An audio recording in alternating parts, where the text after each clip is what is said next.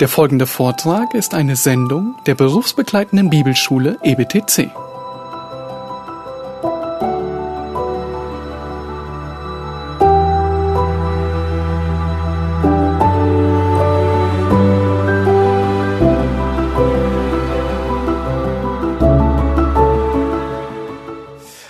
Wer kennt nicht von euch die Frage, ähm, bin ich errettet oder nicht, oder? Hört man immer wieder. Bin ich ein Christ oder nicht? Entweder hast du dir die Frage schon mal selber gestellt ähm, oder ähm, von anderen Leuten gehört. Immer wieder die Frage, bin ich eigentlich errettet? Ähm, in der Seelsorge beim EDC wird es oft gestellt, im Unterricht, ist die Person eigentlich errettet? Ansonsten werden wir Seelsorge stoppen und in, in Evangelisation übergehen. Ähm, einfach nur, ist die Person errettet? Die ist so schlecht. Also kann Gott wirklich so gnädig sein? Oder die Person vielleicht in der Seelsorge sagt, so, ich habe so viel gesündigt, Gott kann mich einfach nicht mehr annehmen. Ich habe einfach so viel gemacht. Ist einfach, er ist viel zu zornig mit mir. Oder man sagt über andere Personen, wie kann Gott jemanden, so jemanden erretten? Ja, so viel, so schlimm gesündigt. Es sind immer wieder die gleichen Fragen, die wir haben. Wie groß ist Gottes Gnade, seine Vergebung wirklich? Kann Gott einem wirklich alle Sünden vergeben? Hat wirklich jeder Zugang zu seiner Gnade oder nicht? Was denkst du? Was sind deine Gedanken zu Gottes Gnade, zu seinem Gericht? Und viel wichtiger, was sagt eigentlich Gottes Wort darüber? Damit du erstens wirklich biblisch korrekt Bescheid weißt und zweitens wirklich biblisch korrekt antworten kannst. Denn darum geht es, was sagt Gott und sein Wort wirklich zum Thema Vergebung und seine Gnade. Und wenn wir mal genau in Gottes Wort hineinschauen, das sind die schönen Passagen, die wir alle lieben, dann sehen wir sehr schnell, Gottes Wort spricht sehr viel über Gnade und Vergebung. Das sind die Bereiche, wo wir am meisten hingehen, die wir am liebsten lesen, die wir uns am meisten vielleicht ähm, in der Woche sagen. Aber wenn wir noch genauer anschauen, sehen wir auch sehr schnell die Kehrtseite von Gottes Wort, nämlich Dinge, die wir vielleicht nicht so gerne lesen, hören, denn Gottes Wort spricht auch über ein Gericht, über den Zorn Gottes. Er ist ein eifersüchtiger Gott.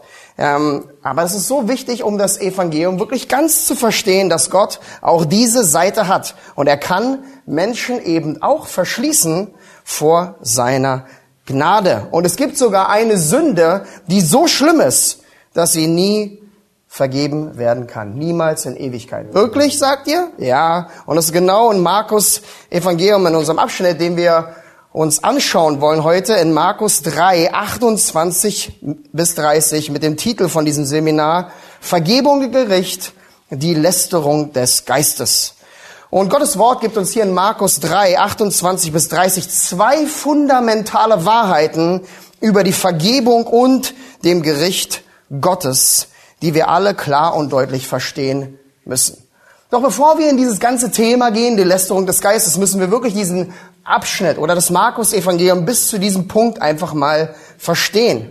Wo befinden wir uns eigentlich im öffentlichen Dienst Jesu? Es ist immer ganz wichtig, den Kontext zu sehen, nicht nur reinzuspringen in Abschnitte, auch wenn es immer wieder spannend ist. Aber was ist eigentlich hier passiert? Wir sehen in Kapitel 1 vom Markus-Evangelium, wie der Heilige Geist auf Jesus kam als die göttliche Bestätigung von Jesus bei seiner Einsetzung. Dann sehen wir, wie Jesus Jünger berufen hatte, gleich am Anfang seines Dienstes. Dann sehen wir gleich weiter in Kapitel 1, wie er einen unreinen Geist austrieb und alle äh, sich erstaunten und sagten oder fragten in 1.27, was ist das? Was für eine neue Lehre ist dies? Mit Vollmacht gebietet er auch den unreinen Geist und sie gehorchen ihm. Sie wunderten sich also über welchen Geist Jesus hatte, dass er so eine Vollmacht hatte. Dann sehen wir in 2.6, wie es langsam ungemütlich wurde für Jesus, denn es saßen dort ähm, etliche von den Schriftgelehrten, die dachten in ihren Herzen, als sie Jesus sahen und seine Machtwirkung, was redet dieser solche Lästerung? Wer kann Sünden vergeben als nur Gott allein? Doch das war nur der Anfang der Anfeindung, denn danach meckerten die ähm, Schriftgelehrten Pharisäer über Jesus wieder in 2.16, weil er bei einem Zöllner zu Tisch war und in Versen 18 bis 28 im zweiten Kapitel über seine Jünger, weil sie nicht ihre Gebote einhielten, ihre Tradition und sich angeblich verunreinigt hatten. Und diese Ablehnung gegen Jesu gipfelte dann in 3,6 vom Markus Evangelium, als sie sagten, da gingen die Pharisäer hinaus und hielten sogleich mit den Herodianern Rat gegen ihn, wie sie ihn umbringen konnten. Hier in Kapitel 3 in der Mitte von dem öffentlichen Dienst Jesu, das muss man mal mit diesem Power-Tempo-Evangelium Markus verstehen, wie schnell alles vorangeht. Aber in Kapitel 3 ist man schon in der Mitte von Jesu Dienst. Und da ist die Ablehnung schon so extrem gegen Jesus, dass die Pharisäer ihn umbringen wollten. Und bei diesem Punkt dann, als diese Ablehnung wirklich so hochgekocht war, hatte Jesus dann endlich sein engstes Team der zwölf Jünger, seine zwölf Säulen, seine engsten Freunde eingesetzt. Doch dann gibt es in Markus äh, 3, in diesem Evangelium, einen riesigen Sprung. Denn zwischen den Versen 19 und 20, also in unserem direkten Kontext, geschieht in den anderen Evangelien eine ganze Menge, die einfach hier in Markus weggelassen werden. Denn hier zwischen 8, 19 und 20 in Markus 3 findet in, in Matthäus Evangelium die ganze Bergpredigt statt. Die ganze Bergpredigt wird einfach hier in Markus weggelassen. Dazu lesen wir in Lukas 7, dass Jesus eine tote Frau, äh, einen toten Jungen auferweckte, dass er den Dienst von Johannes den Täufer besprach, dass ihn eine Frau salbte, mit ihren Haaren dann seine Füße trocknete und das alles im Haus eines Pharisäers. Und dann heilte und befreite Jesus weitere dämonenbesessenen Männer oder einen Mann und wirkte in der Kraft des Heiligen Geistes. Das alles wird weggelassen und passiert zwischen diesen Versen. Und dann heißt es in Matthäus 9, 33, in dieser Zeit, niemals haben wir so etwas gesehen, sagten die Menschen über Jesus. Und Matthäus 12, 23 oder Parallelstelle von dem Abschnitt in Markus 3 heißt es, ist dieser nicht der Sohn Davids? So interessant zu sehen. Die Leute fragten sich immer mehr, kann das nicht wirklich wahr sein? Ist Jesus vielleicht der Messias, auf den wir warten? Kann es wirklich wahr sein? Und diese Erkenntnis führte zu Panik unter den Schriftgelehrten und Pharisäern. Warum? Denn sie als die Gelehrten kannten doch die Schriften. Und sie wussten im Alten Testament, dass wenn der Messias kam, sollten Zeichen und Wunder geschehen. Und nun sahen sie Jesus. Sie folgten ihn auf Schritt und Tritt. Sie sahen alles, was er tat. Alle übernatürlichen Werke. Blinde wurden sehen. Lahme gingen umher. Tote wurden lebendig. Alle sahen es. Keiner konnte es leugnen, wie Jesus wirkte. Doch anstelle in Sacktuch und Asche zu ähm, Buße zu tun und zu jubeln, was taten die Schriftgelehrten? Sie lehnten Jesus ab. Warum? Weil sie keinen Messias, keinen König wollten, sondern ihrer Machtstellung mehr liebten. Aber keine Chance. Seine übernatürliche Kraft, seine Wirkung waren einfach nicht zu leugnen. Und was tat die geistliche Elite Israels zur damaligen Zeit an diesem Punkt hier in Markus 3? Sie gaben nicht auf, sondern in den Versen 3 bis 27, in unserem Kontext vor unserer Stelle, heißt es dann, dass sie sagten, Jesus selbst muss mit dem Obersten der Dämonen besessen sein, indem er für Satan diese Werke vollbringen sollte. Sie konnten Jesus nicht umbringen, sie konnten es nicht leugnen, sondern sie gingen so weit zu sagen, du hast ein Dämon, einen unreinen Geist. Doch der Herr in all seiner Macht und Stärke zerstörte alle ihre Anklagen indem er klarstellt, ich bin größer und stärker als Satan. Meine Werke sind allein gut. Ich bin, der ich bin. Gott im Fleische, der wahre Messias. Das war seine Aussage. Doch Jesus blieb auch nicht hier stehen, genauso wie die Pharisäer nicht, sondern er ging auf ihr öffentliches Anklagen auch ein, indem er nun mit diesen zwei fundamentalen Wahrheiten fortführte. In unserem Text, den wir lesen wollen, Markus 3, 28 bis 30. Da heißt es dann, wahrlich, ich sage euch, alle Sünden sollen den Menschenkindern vergeben werden. Auch die Lästerung, womit sie lästern. Wer aber gegen den Heiligen Geist lästert, der hat in Ewigkeit keine Vergebung, sondern er ist einem ewigen Gericht verfallen. Denn sie sagten, er hat einen unreinen Geist. Also lass uns nun mit allem, was wir gehört haben, mit diesem Kontext, mit allem, was Jesus gewirkt hatte, wie es hochgekocht ist, bis zu dieser Extremablehnung der Pharisäer eintauchen in unsere erste fundamentale Wahrheit, die ist die Wahrheit von Gottes Vergebung. Denn hier in Vers 28, einfach um zu verstehen auch, wie es zu dieser Lästerung kam, deswegen fängt auch der Herr hier an, nicht gleich in das Gericht hineinzugehen, sondern er zeigt erst auf, es gibt Vergebung beim Herrn. In Vers 28 sagt er, wahrlich, ich sage euch, Das sind die ersten Worte. Überliest sich schnell, aber dieses Wort wahrlich ist wirklich so wichtig zu verstehen. Denn es kommt ausschließlich aus dem Mund unseres Herrn im Markus Evangelium. Doch was bedeutet wahrlich? Im Griechischen, Hebräischen ist es das Wort Amen. Also wahrlich, wahrhaftig. Es ist die Bestätigung, die wir von unseren Gebeten kennen, richtig? Am Ende, wenn wir sagen Amen. Doch Jesus gebrauchte es nicht am Ende, sondern am Anfang, wenn er es sagt. Der ganze 14 Male hier im Markus-Evangelium. Und man könnte jetzt sagen, hm, komisch, warum benutzt er dieses wahrlich, dieses Amen, gerade am Anfang? Ich meine, alle Worte vom Herrn sind irgendwie wahr, oder? Richtig. Aber er hat es nur 14 Mal gesagt. Also warum hier? Was ist so wichtig? Und es ist das allererste Mal im Markus Evangelium, dass er wahrlich sagt. Und wenn du es frei übersetzen würdest, würdest du sagen, hör zu jetzt. Ja, so, auf, aufschauen, ja, so, was man im Seminar mal sagen könnte. Einfach hier, Moment mal, wahrlich, was jetzt kommt, ist so fundamental wichtig. Ihr müsst alle zuhören. So ähnlich wie oft sagte, wer ein Ohr hat zu hören, der höre. Jesus sagt hier, passt genau auf. Und dann sagt er in Vers 28, wahrlich. Und dann sagt er, alle Sünden sollen den Menschenkindern vergeben werden. Das ist die fundamentale Wahrheit, die er hier aussprechen wollte. Alle Sünden sollen vergeben werden. Aber hier, um einfach einzutauchen, was ist eigentlich biblische Vergebung? Was ist Vergebung? Was bedeutet dieses Wort? Und Vergebung im Griechischen ist das Wort, was wegsenden, etwas wegsenden, etwas von etwas getrennt werden, spricht vergeben. Oder sogar freigesprochen werden oder freigelassen werden. Davon spricht, und das ist noch eine Präposition im Griechischen, die das noch eine Entschlossenheit ausdrückt. Es wird mit Entschiedenheit weggesandt, mit Entschiedenheit wird man freigesprochen von etwas. Doch bei Vergebung muss man sich immer fragen, von wem wird man eigentlich freigesprochen? Denn es klingt so schön, oder? Eine Sache, die wir oft hören, Gott hat dir alles vergeben. Ja, so eine Wahrheit. Kann man sagen, okay, Gott liebt dich. Aber gerade bei Gott hat dir vergeben. Und dann könnte man sagen, von was eigentlich? Oder? So wichtig, warum braucht ein Mensch eigentlich Vergebung? Und wenn wir heute in die liberalen Gemeinden gucken, auch viele charismatische Gemeinden, die einfach äh, immer wieder sagen, Gott hat dir vergeben. Und es ist nicht so sehr darum, was sie sagen, sondern eher, was sie weglassen. Denn es ist so wichtig zu verstehen, was hat Gott dir eigentlich vergeben? Und alle von euch, die sich ein bisschen mehr mit der Schrift auskennen, würden sagen, es steht doch hier im Text doch logisch. Alle Sünden! Aber so oft wird es heute einfach fallen gelassen, weggelassen, dass es um Sünde geht. Um etwas, was du getan hast. Immer mehr wird heute gesagt, dir wird, ist Gott hat dir vergeben, er ist voller Gnade, er liebt dich, du bist errettet. Aber warum wird dir eigentlich etwas vergeben? Von was denn? Frei geworden von was? Errettet woraus? Gnade wegen was? Denn was muss geschehen, bevor Vergebung möglich ist in unserem Herzen? Eine Erkenntnis, richtig?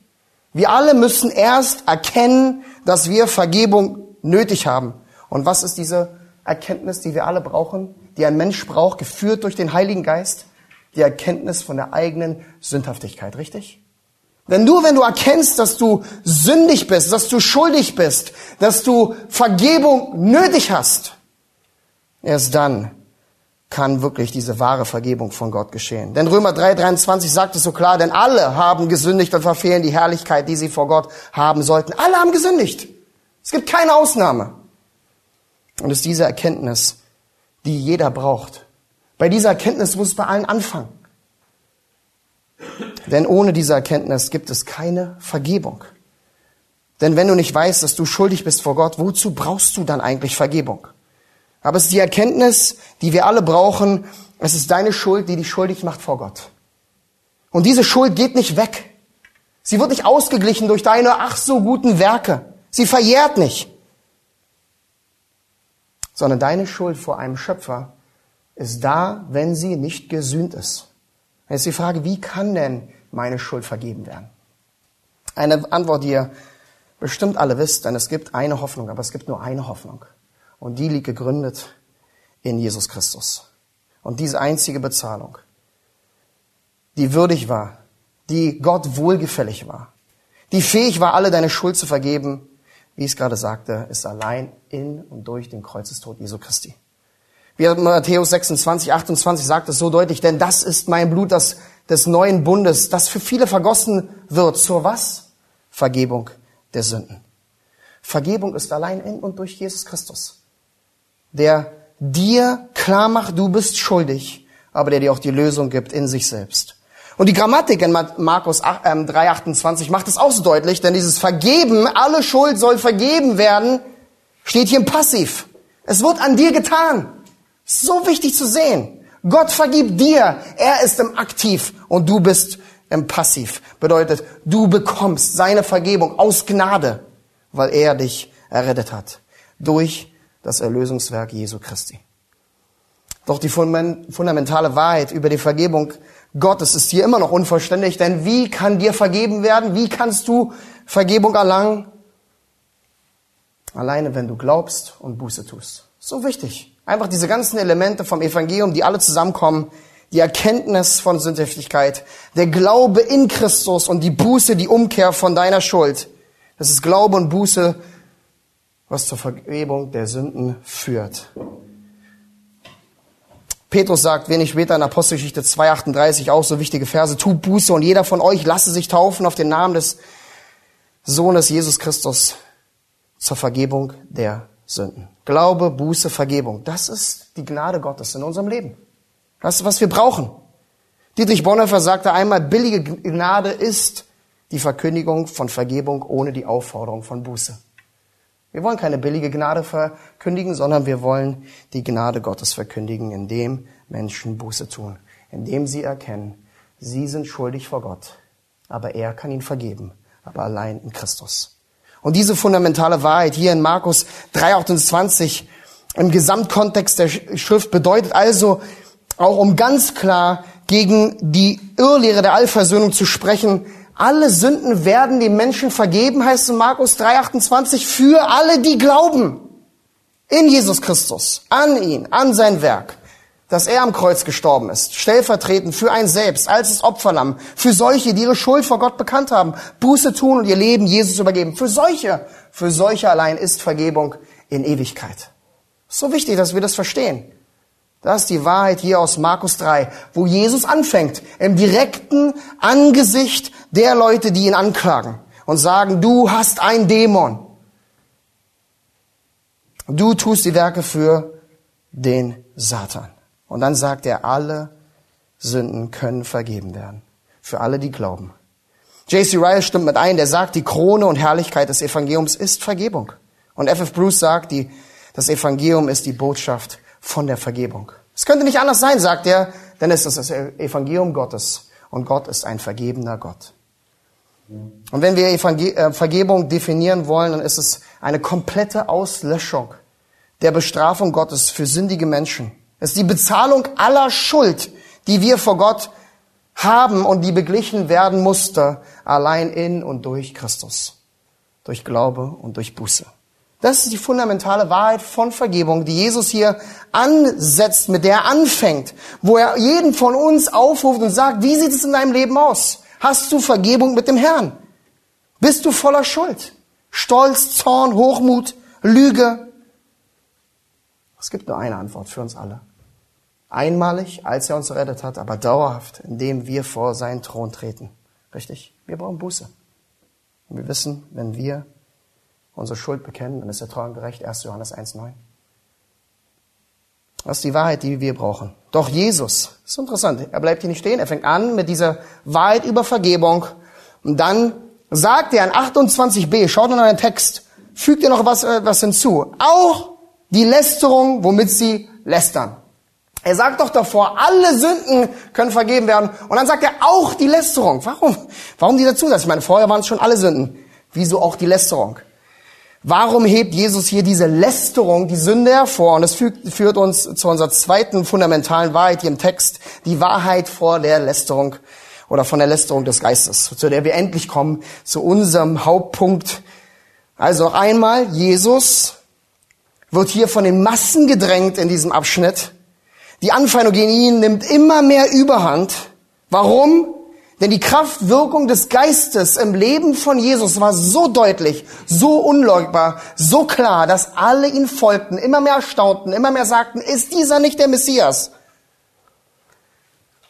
So dass die geistliche Elite nur eine Möglichkeit sah, sie müssen ihn so dermaßen anklagen, so dermaßen ihn irgendwie öffentlichen verleumden.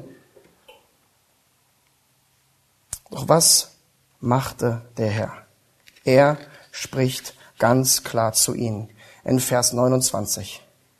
Also nochmal zuerst die Wahrheit von der Vergebung, aber jetzt die Wahrheit von Gottes Gericht.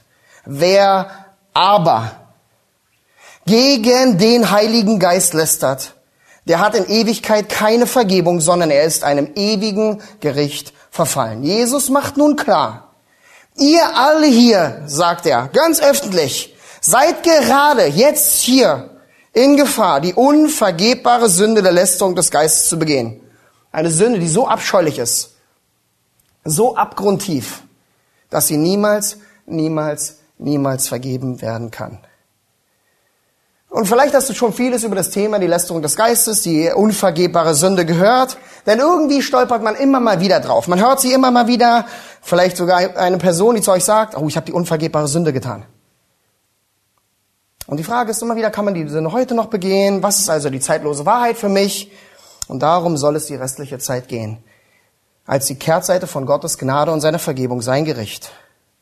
Aber was bedeutet eigentlich dieser Begriff Lästerung? Lass uns da anfangen. Das Griechische sagt hier, es ist Blasphemo, was wir auch als Blasphemie kennen. Bedeutet verleumden, schmähen, verteufeln, beschimpfen, feindlich oder hasserfüllt reden, aber alles gegen Gott. Das ist einfach der Begriff Lästerung.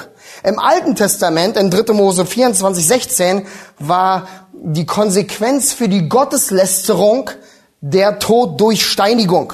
So war es im Alten Testament. Hast du gegen Gott gelästert, wurdest du gesteinigt zum Tode. Doch im Neuen Testament finden wir die Aussage vom Herrn hier, richtig? Alle Sünden sollen den Menschenkindern vergeben werden, auch die Lästerung, die Blasphemie, mit der sie lästern. Mit einer Ausnahme. Vers 29 nochmal. Wer aber gegen den Heiligen Geist lästert, der hat in Ewigkeit keine Vergebung, sondern er ist einem ewigen Gericht verfallen.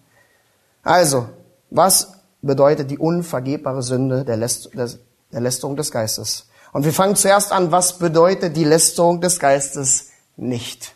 Mit acht kurzen Punkten. Und im wichtigsten zuerst. Die Lästerung des Geistes bedeutet nicht dass sie limitiert ist auf die Zeit Jesu. Ein ganz bekannter Grund, den wir immer wieder hören. Sie kann auch heute noch begangen werden. Warum? Denn viele Bibellehrer sagen heute, es war auch eine Meinung von mir damals als als typische Übernahme manchmal von Lehrmeinungen, die man so kennt und hört. Man, man ist einfach, ist einfach nur damals möglich als Je, zu Jesu Zeiten.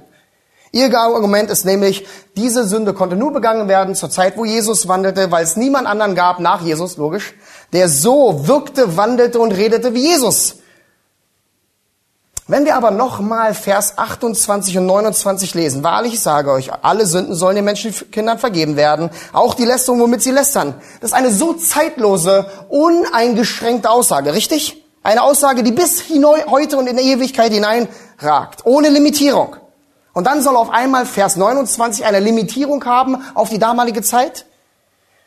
Aber im Griechischen sind 28 und 29 ein Satz. Ich weiß, wir haben die Verszählung und, acht, und dann noch vielleicht noch die Grammatik im Deutschen mit Punkt, Komma, Strich und so weiter. Aber im Griechischen ist es ein Satz, eine Aussage. Hermeneutisch passt es also nicht, dass du die eine Hälfte der Aussage in Vers 28 einschränkst oder uneingeschränkt lässt, aber ein 29 einschränkst. Das wäre ein Hineinlesen in den Text und nicht ein Hinauslesen. Denn diese Sünde ist nicht limitiert auf die damalige Zeit, weil es eine und dieselbe Aussage war, uneingeschränkt. Und der zweite Punkt macht es nochmal klar, denn die Lästerung des Geistes ist nicht die Lästerung des Namen Jesu. So wichtig zu verstehen. Einige meinen, dass diese unvergebare Sünde auch nur deswegen ähm, damals nur begangen werden konnte, weil es die Lästerung des, äh, der Person Name Jesu bedeutet. Und weil er nur damals da war, nicht mehr heute da war, war es nur für damals. Doch wir müssen wirklich genau lesen und verstehen, was diese Lästerung hier bedeutet. Denn in Vers 30 sehen wir hier, denn sie sagten, er hat einen unreinen Geist. Es geht also um wen hier? Um Jesus? Nein, es geht um den Geist. Und die Parallelstelle in Matthäus 12, 31 und 32 macht es noch deutlicher. Da heißt es, darum sage ich euch, jede Sünde und Lästerung wird den Menschen vergeben werden.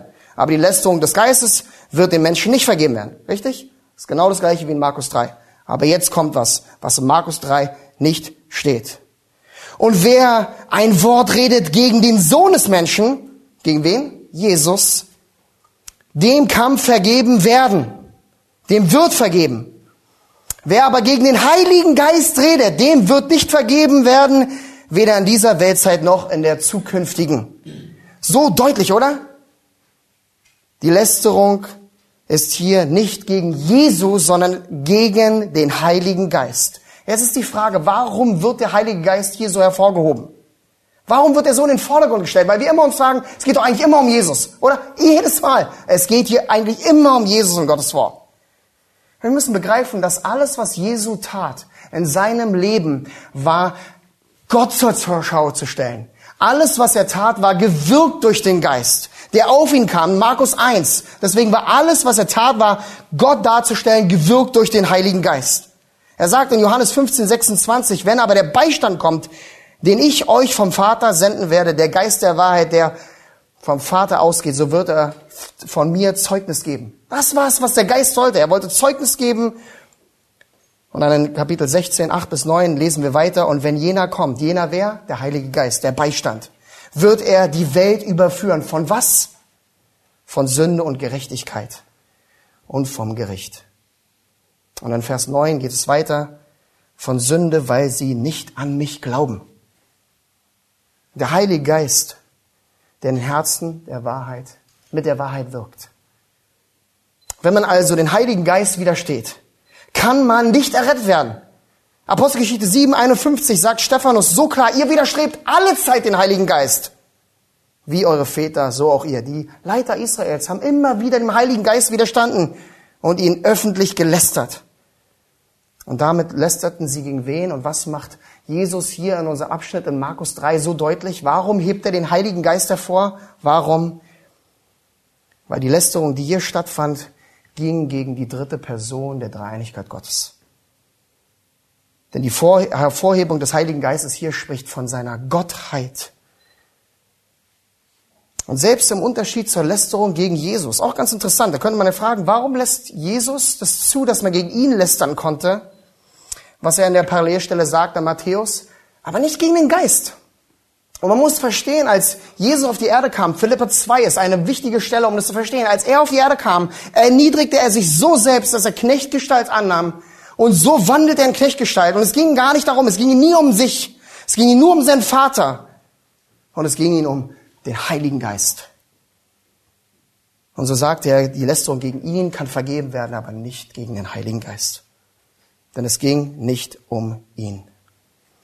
Drittens, die Sünde spricht nicht von einem allgemeinen Unglauben. Es gibt einige Menschen, die sagen, ach, jeder, der am Unglauben stirbt, hat die Lästerung des Geistes, die unvergebbare Sünde begangen.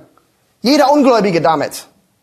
Doch das stimmt auch nicht, denn Jesus spricht hier keine allgemeine Warnung gegen Unglauben aus, gegen alle Ungläubigen, sondern er spricht von einer ganz bestimmten Sünde, die man begehen, begehen kann gegen den Heiligen Geist indem man lästert. Viertens, die Sünde kann nicht von einem wahren Christen begangen werden. Ja, die meisten atmen spätestens jetzt auf. Sie kann nicht von einem wahren Christen begangen werden. Warum? Denn ein, ein wahrer Christ kann nicht verloren gehen. Es gibt unzählige Stellen, worüber wir reden könnten. Johannes 5, 24, 6, 47, 10, 29 und so weiter. 1. Johannes 5. Immer wieder haben wir die Heilsgewissheit für wahre Christen. Es gibt immer wieder Menschen, die sagen, ah ja, das kann auch von einem Christen begangen, äh, begangen werden, diese Sünde. Aber es kommt nur, weil diese Menschen grundsätzlich ein anderes Verständnis von der Errettung von Gnade haben, eher arminianisch geprägt, davon, dass man für sein Heil was tun kann und sein Heil auch verlieren kann. Aber ein wahrer Christ geht nicht verloren in Ewigkeit. Amen. Fünftens, diese Sünde ist keine bestimmte Sünde wie Mord, Unzucht oder Selbstmord. Denn was sagt Jesus in 5, 3,28. Äh, Alle Sünden können vergeben werden. Richtig, David war ein Mörder und Unzüchtiger, ihm wurde vergeben. Mose war ein Mörder, ihm wurde vergeben. Davon spricht diese unvergebbare Sünde nicht. Sechstens, Die Sünde spricht nicht davon, Jesus vor den Menschen zu verleugnen. Manche sagen, wenn ich Jesus verleugne vor den Menschen, dann habe ich die unvergebbare Sünde getan. Nein, hast du nicht. Denn ansonsten bist du im Club von Petrus, oder? Wir haben noch gehört, Petrus, der Dreifachtyp. Ja, wie oft hat er den? Dreifach verleugnet. Ihm wurde was? Vergeben. Das ist nicht die Lästerung des Geistes, Jesus vor den Menschen zu leugnen. Siebtens, die Sünde spricht nicht von Ausrutschern. Viele sagen, oh ja, oh, jetzt habe ich, oh, jetzt habe ich gegen den äh, Geist ge, ähm, gelästert. Nein, und wir werden es auch weiter ausführen, wenn wir uns anschauen, was das wirklich ist. Aber diese Lästerung ist eine wirklich bewusste, klare, offenkundige Lästerung und ein Verharrbleiben in diesem Zustand. Und achtens, diese Sünde spricht nicht von der Sünde, die zum Tod führt. Ja, einige sagen, auch nur ganz kurz, um hier einzuspringen, die unvergebbare Sünde hier aus Markus 3 ist die Sünde aus 1. Johannes 5, 16 bis 17, die zum Tod führt. Wo steht? Wenn jemand seinen Bruder sündigen sieht, eine Sünde nicht zum Tode, so soll er bitten und er wird ähm, ihm Leben geben, solchen, die nicht zum Tode sündigen. Es gibt Sünden zum Tode, dass man für solche bitten soll, sage ich nicht. Jede Ungerechtigkeit ist Sünde, aber es gibt Sünden nicht zum Tode. Das Problem hier ist ganz wichtig, einfach nur kurz reinzugehen. Er sagt am Anfang, wenn jemand seinen Bruder sündigen sieht, seinen Mitbruder, seinen Mitchristen, nochmal, ein Christ kann die Sünde nicht äh, begehen, kann dadurch nicht verloren gehen. Denn ansonsten würde er nicht in den Himmel gehen, wenn ein Christ das begehen könnte. Aber kein sündiger Mensch wird vor Gottes Thron stehen, sondern jeder, der im Blute Jesu reingewaschen ist. Das sind acht kurze Gründe, die ausdrücken, was die Sünde des, der Lästerung des Geistes nicht sein soll. Jetzt der zweite Unterpunkt ist, was bedeutet denn nun endlich die Lästerung des Geistes wirklich? Also zusammenfassend von dem, was wir gehört haben, die Lästerung des Geistes, ist eine verbale und bewusste Ablehnung und eine Verspottung des Heiligen Geistes und der Wirkung des Geistes und dem Zeugnis des Geistes von der vollständigen Wahrheit über Jesus Christus. Nochmal, die Lästerung des Geistes ist eine verbale und bewusste Ablehnung und eine Verspottung der Wirkung des Heiligen Geistes und seinem Zeugnis von Jesus Christus. Also so wie der Heilige Geist als Licht in dieser Welt durch das Evangelium in die Finsternis leuchtet, um verlorene ähm, Sünder zu erreichen, damit sie erleuchtet werden, die Wahrheit dann auch schmecken, so dass Frucht aufgehen kann. Die Wahrheit also in ihnen irgendwie zur Entfaltung kommt, was wir dann in Markus 4 auch sehen, wenn man weiter ähm, ähm, studieren würde und weiterlesen würde, im direkten Kontext. Also mit dem daraus resultierenden wirklichen, der Erkenntnis von Jesus und der Wahrheit des Evangeliums.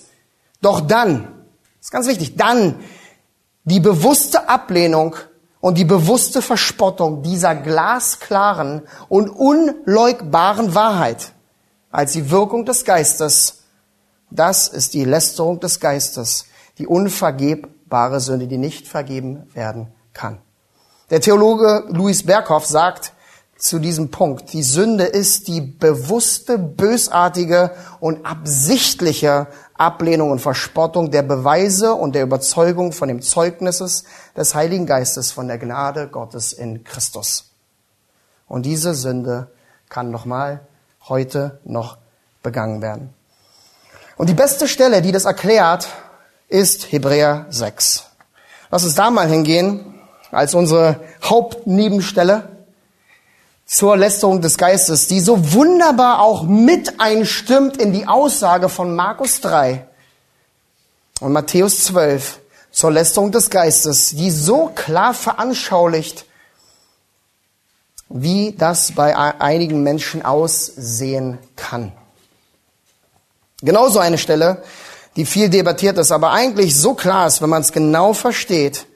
Da heißt es in Hebräer 6 ab Vers 4, denn es ist unmöglich, die, welche einmal erleuchtet sind, erklären die Begrifflichkeiten. Solchen also, die Zugang hatten zur Wahrheit, wird hier gesagt, Durch die Verkündigung der einen Wahrheit des Evangeliums. Richtig, das, was wir tun. Wir verkündigen die Wahrheit. Wir wollen, dass Menschen, Menschen angeleuchtet werden von der Wahrheit, vom Evangelium. Das ist unser ganzer Dienst. Wo der Heilige Geist dann auch wirken kann, erleuchten kann, sie anleuchten kann mit der Wahrheit von Jesus Christus sodass ein Bewusstsein über Jesus, über seine Person und sein Werk entsteht. Und weiter ist im Text. Und die die himmlische Gabe geschmeckt haben. So wichtig zu verstehen, dass hier von Schmecken geredet wird. So ein riesiger Unterschied zu schmecken und zu verdauen, richtig? Und es gibt viel zu viele Menschen heutzutage, die einfach nur Jesus kosten wollen. Ja, diese oberflächlichen Aufrufe, die wir überall haben. Probier Jesus aus. Aber nur, check, nur schmecken, nur mal schauen und dann sagen, ach, äh, nee, pff. oder nur so oberflächlich Jesus zu kennen. Nur die eine Seite der Medaille. Weiter. Und die dem Heiligen Geist teilhaftig geworden sind. Teilhaftig ist ein sehr interessantes Wort, was man sehr missverstehen kann. Aber im Griechischen bedeutet es einfach, äh, sie sind im gleichen Raum. So wie wir im gleichen Raum sind, der Geist ist anwesend. Okay? Sie sind teilhaftig geworden, weil er im gleichen Raum wirk wirksam war. Wie es auch in der Gemeinde ist. In unserer Gemeinde ist der Geist teilhaftig. Er ist im gleichen Raum. Er ist wirksam. Und so haben sie ihn auch gesehen in der Wirkung, als sie in die Gemeinde kamen, mit anderen Christen in Berührung kamen, wo Gottes Wort verkündigt wurde, wo der Heilige Geist gewirkt hat. Und weiter. Und das gute Wort Gottes geschmeckt haben, wieder nur schmecken. Dazu die Kräfte der zukünftigen Weltzeit. Also sie haben die ewige Tragweite des Evangeliums und der Aussagen verstanden und sind trotzdem zwischen diesen Welt Weltansichten stehen geblieben. Und dann, was sagt der Text hier? Abgefallen sind. Sie stehen, man könnte sagen, so nah am Himmelstor. Eigentlich so nah, wie wir den, wie die Person bringen wollen, oder? sind die Leute, die wir das Evangelium bringen. Wo wir sagen, komm zur Gemeinde, komm zu den Hauskreisen, komm zu uns nach Hause. Und wir reden und reden und reden und sie, und immer wieder sagen sie, ah ja, ich verstehe. Oh ja, Jesus. Und du denkst schon manchmal, oh, haben die sich jetzt bekehrt? Was los ist? Ist es passiert? Und die dann abgefallen sind. Für die ist es unmöglich, heißt es wieder zur Buße erneuert zu werden. Leute, Gottes Wort stellt hier so klar fest, für solche Menschen, die so nah standen, die das Wort geschmeckt haben, die das Wirken des Geistes gesehen haben, aber dann einfach stehen geblieben sind. Für die wird es einen Moment geben, wo es für sie unmöglich sein wird, wieder an diesen Punkt der Erleuchtung zu kommen. Menschen vielleicht aus unseren Verwandtschaften, denen wir schon vielleicht seit Jahren oder Jahrzehnten das Evangelium bringen, wo wir sagen, irgendwie, es fruchtet gar nicht mehr. Es berührt sie überhaupt nicht mehr. Für die wird es einen Punkt geben, wo sie keine Chance mehr haben, wahrhaftig Buße zu tun. Und damit gehen sie ewiglich verloren. Selbst wenn sie wieder die Wahrheit hören, selbst wenn sie die Wirkung des Geistes sehen in der Gemeinde. Ihr Herz ist so kalt und so verstockt. Warum? Weiter im Text, Vers 6b. Da sie für sich selbst den Sohn Gottes wiederum kreuzigen und zum Gespött machen. Das ist interessant. Der Text sagt hier, ihr Unglauben, ihre Ablehnung wiederkreuzigt den Herrn erst erleuchtet, erst verstehend, erst so nah dran, dass sie eigentlich mit einstimmen, wie die Leute, als Jesus eingezogen ist in Jerusalem, Hosianna! Und dann eine Woche später oder ein paar Tage später vielmehr, was rufen sie? Kreuzige ihn, kreuzige ihn. Interessanterweise führt dann Hebräer 6, 7 bis 8 genau so fort mit einem ähnlichen Bild, was wir in Markus 4 sehen, mit diesen Ackerböden. In Vers 7 als die fruchtbare Erde eines wiedergeborenen Christen und Vers 8 als ein Bild von einem Ungläubigen. Und dann wieder in Vers 9 in Hebräer 6. Wir sind aber überzeugt, ihr Geliebten. Er hat nicht einmal so davor geredet. Ihr Geliebte. Aber er schwingt jetzt zu den Gläubigen und sagt, wir sind überzeugt von euch, dass euer Zustand besser ist und mit der Errettung verbunden ist. Weil, warum? Weil sie wahrhaftig glauben, leben und nachfolgen ihren einem Herrn. Weil sie wirklich teilhaftig wurden in ihrem Herzen von dem Heiligen Geist. Doch Markus 3 sagt uns, wehe dem, der erleuchtet wurde und die Wahrheit geschmeckt hat und dann bewusst ablehnt. Und das ist eigentlich die gnadenvolle Warnung, eigentlich auch etwas, was wir konstant machen müssten. Genau so zu reden auch zu Ungläubigen. Es wird ein Punkt kommen.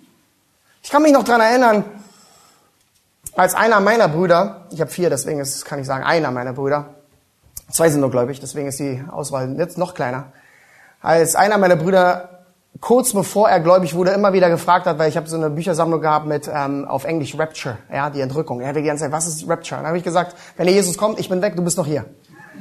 So habe ich es mal erklärt. Und er meinte immer, was, was? Dann meinte ich, ja, wenn der Herr wiederkommt, die, die glauben, werden entrückt. Und alle, die unglauben oder im Unglauben sind und nicht glauben, bleiben noch hier. Und das kann morgen passieren. Keine Ahnung, vielleicht heute Nacht, wenn du schläfst. Und dann kommt das Gericht für alle, die nicht glauben. Und das ist im Endeffekt, was Jesus auch hier macht und was wir immer wieder tun sollten. Eine göttliche Warnung aussprechen an denen, die so mitschwimmen, so nah dran sind, wo wir vielleicht auch mit unseren Verwandten immer wieder reden, immer wieder einladen. Oder gerade erst Ostern, Weihnachten. Die es immer wieder hören und dann vielleicht noch so einen kommen danach und sagen, und, oh, was für tolle Predigt. Dann sagst du mal, wirklich? Was hat's bewirkt? Aber für diese wird einfach ein Punkt im Leben kommen. Und vielleicht merken wir das auch manchmal, weil wir versuchen dann zu pieksen, weil wir dann versuchen zu drücken. Und noch klarer die Wahrheit zu sagen, wir merken, wir merken, es sind eigentlich nur Perle vor Schweine werfen, oder? Und genau das kann ein Fall sein von der Belästigung des Geistes. Denn diese Sünde ist ein verharrender Zustand. Das ist so wichtig zu verstehen. Es ist nicht nur ein Ausrutscher, sondern es ist ein verharrender Zustand. Wie es auch die Grammatik hier sagt in Markus 3, auch in unserem Abschnitt in Vers 29. Denn es ist fortlaufend, es ist bewusst, es ist ein Zustand der Ablehnung. Keine einmalige emotionale Reaktion. Schon unzählige Menschen mit Emotionen erlebt, oder? Und wenn du denkst, dass du die Sünde begangen hast, ja, wenn du Angst davor hast, unsicher bist, dann lass mich dich ermutigen, es ist ein sehr gutes Zeichen, dass du es nicht begangen hast, weil die Person, die diese Sünde begangen hat, der ist es komplett egal. Sie ist so in ihrer Ablehnung, so in ihrer Verspottung. Ja, ja, genau, genau. Er verharrt in diesem Zustand der Ablehnung und Verspottung des Heiligen Geistes. Denn das war es auch bei den ähm, ähm, religiösen Leitern. Deswegen sprach er auch die öffentliche Ablehnung, Verspottung von ihnen und dann spielt er den Ball zurück, um öffentlich zu zeigen, in dem Zustand steckt ihr. Und die restlichen 13 Kapitel vom Markus-Evangelium, ja, wir sind in Markus 3, die nächsten 13 Kapitel sehen wir diesen weiteren Zustand. Dieser Ablehnung. Die restlichen 18 Monate, die es nur noch sind, bis zur Kreuzigung, diesem Höhepunkt der Ablehnung von diesen Pharisäern. John MacArthur bestätigt diesen Punkt, wenn er sagt, die ungläubigen Pharisäer und alle anderen, die mit ihnen gegen den Heiligen Geist lästerten, sie alle haben sich abgeschnitten von der Gnade Gottes. Nicht, weil die Gnade nicht angeboten wurde, sagt er, sondern weil sie überreich angeboten wurde und sie dennoch so rebellisch und so dauerhaft abgelehnt wurde und sogar als satanisch dargestellt wurde. Und zu diesen Menschen sagt dann Jesus, in unserem Text abschließend hier. Und der hat in Ewigkeit keine Vergebung, sondern er ist einem ewigen Gericht verfallen. Und jetzt ist eine Frage, die man sich die ganze Zeit stellt. Ja, wer hat denn diese Sünde begangen? Welche, welches Gericht ist es hier? So wichtig immer wieder sich zu Augen vor Augen zu führen. Wer spricht hier? Welches Gericht ist? Wer ist der Maßstab zu sagen, wer erlöst ist, wer nicht, wer gerichtet ist, wer nicht? Das ist Gottes Gericht, oder? Ist die gleiche Frage, die wir stellen können. Wer ist erlöst von euch im Raum? Hände hoch. Ja. Seid ihr sicher? Nein. Wir wissen es nicht, wer erlöst ist. Genauso wissen wir nicht, wer die unvergebbare Sünde begangen hat, die Lästerung des Geistes. Ist es unsere Aufgabe? Nein, ist es nicht. ist nicht unsere Aufgabe, ist nicht unsere Verantwortung, genauso nicht ähm, unsere Aufgabe und Verantwortung rauszufinden, wer erlöst ist. Wir sollen treu sein in der Verkündigung von Gottes Wort, damit sein Geist wirken kann. Sein Geist soll wirken. Und er wird wirken. Aber indem wir das Evangelium der Gnade, der Liebe und Vergebung, aber auch des Zorns des Gerichts verkündigen. Das vollständige Evangelium. Denn es geht nicht nur darum, was wir sagen, sondern auch, was wir nicht sagen. Deswegen soll es vollständig sein. Und das ist unser ganzer Auftrag. Und das ist die fundamentale Wahrheit von der Lästerung des Geistes. Die verharrende Lästerung gegen die dritte Person der Dreieinigkeit, dem Heiligen Geist. Abschließend können wir sagen, wehe dem also, der bewusst gegen den Heiligen Geist lästert. Denn es ist kein Kinderspiel, die eine Wahrheit von, vom Evangelium zu hören. Es ist kein Kinderspiel, die Wahrheit von dem Herrn und dem Retter Jesus Christus zu hören. Es ist kein Kinderspiel, in die Gemeinde zu kommen und die Gnade Gottes angeboten zu bekommen. Leute, das ewige Leben ist kein Kinderspiel. Und ich weiß, dass die meisten von euch das ganz klar wissen. Bestimmt alle sogar. Aber wir müssen es den Leuten noch klar machen manchmal. Du hast es gehört jetzt. Du bist verantwortlich vor Gott, denn er wird zurückkommen. Es wird vielleicht auch in deinem Leben ein Punkt kommen, wo du dich klar positionieren musst. Der Herr wird wiederkommen. Und dann gilt es, Flagge zu bekennen. Stehst du also noch mit einem Bein in dieser Welt, mit dem anderen bei Christus? Schwimmst du die ganze Zeit nur mit? Du kannst nicht zwei Herren dienen. Also komme zum einen Herrn und Erlöser Jesus Christus und nimm ihn an. Das muss unsere Botschaft sein. Wenn wir wissen, kann Gott vergeben? Absolut. Jedem. Er hat David vergeben, er hat Petrus vergeben, er hat Paulus vergeben, er hat uns vergeben. Er kann vergeben. Und wenn Jesus vergeben hat, dann lebe ein Leben für das ganze Evangelium. Ein Leben des Glaubens, der Buße und der Vergebung für deinen Ehepartner, für deine Kinder, für deine Eltern, für deine Freunde, für deine Arbeitskollegen, für alle, indem du ihnen das ganze Evangelium der Gnade, der Liebe, der Vergebung, aber auch des Gerichts und des Zornes Gottes vorlebst, damit sie klar sich entscheiden, denn er wird wiederkommen. Die Frage ist nur, wie ist alles möglich? Aus dir? Nein, sondern nur durch die Wirkung des Geistes. Deswegen ist es so wichtig, auch so eine Konferenz zu haben, um sich zu, bewusst zu machen, bei all dem, was wir tun, bei all dem, was wir predigen, bei all dem Drücken, das wir manchmal haben, auch gerade bei den Leuten, die uns nahestehen, auch bei unseren Kindern. Wir merken, am Ende sind wir so machtlos. Und am Ende ist es auch so gut, dass es so ist. Weil wie, wie schwer wäre die Last, wenn wir abhängig wären oder wenn wir verantwortlich wären für die Leute, die zum Glauben kommen. Und es ist so schön, auf den Herrn deswegen zu vertrauen und zu sagen, es ist dein Werk. Und deswegen brauchen wir eine Ewigkeit, um ihm zu danken, weil er perfekt ist, wen er rettet, wann, wo und wie. Amen. Amen. Lass mich noch kurz beten. Treuer und Vater, wir wollen dir danken für deine große Gnade und Güte, Herr. Wir, wir sind immer wieder überwältigt, wenn wir uns vor Augen führen, dass du sagst, dass alle Sünden vergeben werden können. Und wir danken dir so sehr dafür, wenn es bei uns in unserem Leben der Fall ist, dass du alle Sünden vergeben hast. Es ist so ein Vorrecht, in dieser Gnade zu stehen und wir wissen, dass es nicht aus uns ist. Es ist unmöglich, weil wir so abgrundtiefe Sünder sind. Aber deine Gnade ist viel größer und wir sind dir so dankbar, dass du Vergebung anbietest weiterhin, dass du Vergebung vollbringst in unserem Herzen. Da, wo du perfekt wirkst, zu deiner Zeit, so wie du es willst. Wir müssen nicht und wir können und wir sollen gar nicht alles verstehen, weil du bist so viel größer, so viel weiter. Ich möchte dir danken für dein Wort, aber auch, dass wir die Kehrtseite uns immer wieder vor Augen führen, dass es ähm, auch solche gibt, und wir kennen sie bestimmt auch in unserem Leben, solche, die dich so stark ablehnen, dass wir da auch die Klarheit des Evangeliums sprechen lassen. Vielleicht auch mit dieser Entschiedenheit und Offenheit Menschen wirklich zur Buße rufen und dann du wirken kannst. Wir wissen auch solche, die wirklich ver verstockt und verhärtet in die Hölle gehen werden. Wir wissen auch, daran bist du perfekt. Und dennoch lass uns nicht aufgeben, Herr, dein Evangelium weiter hinauszustreuen. Wir wissen, dein Wort ist lebendig. Dein Geist ist weiterhin wirksam. Wir sehen es an unserem Leben, wir sehen es an unseren Gemeinden überall, wo du Menschen zu dir rufst und ihr Leben umkrempelst. Und Herr, lass uns wirklich nicht nachlassen, nicht träge werden, nicht mutlos, sondern auf dich vertrauen, auf dein Wirken, auf dein Wort und auf deinen Geist, der heute noch wirkt. Und dass wir dann einstimmen mit den Leuten, die du zu dir rufst, Seite an Seite im Kampf des Glaubens des Evangeliums in unserer verdrehten Zeit, wo so viel weggelassen wird, so viel gelogen wird, dass wir fürs ganze Evangelium einstehen und Seite an Seite dich verherrlichen zu deiner Ehre. Amen.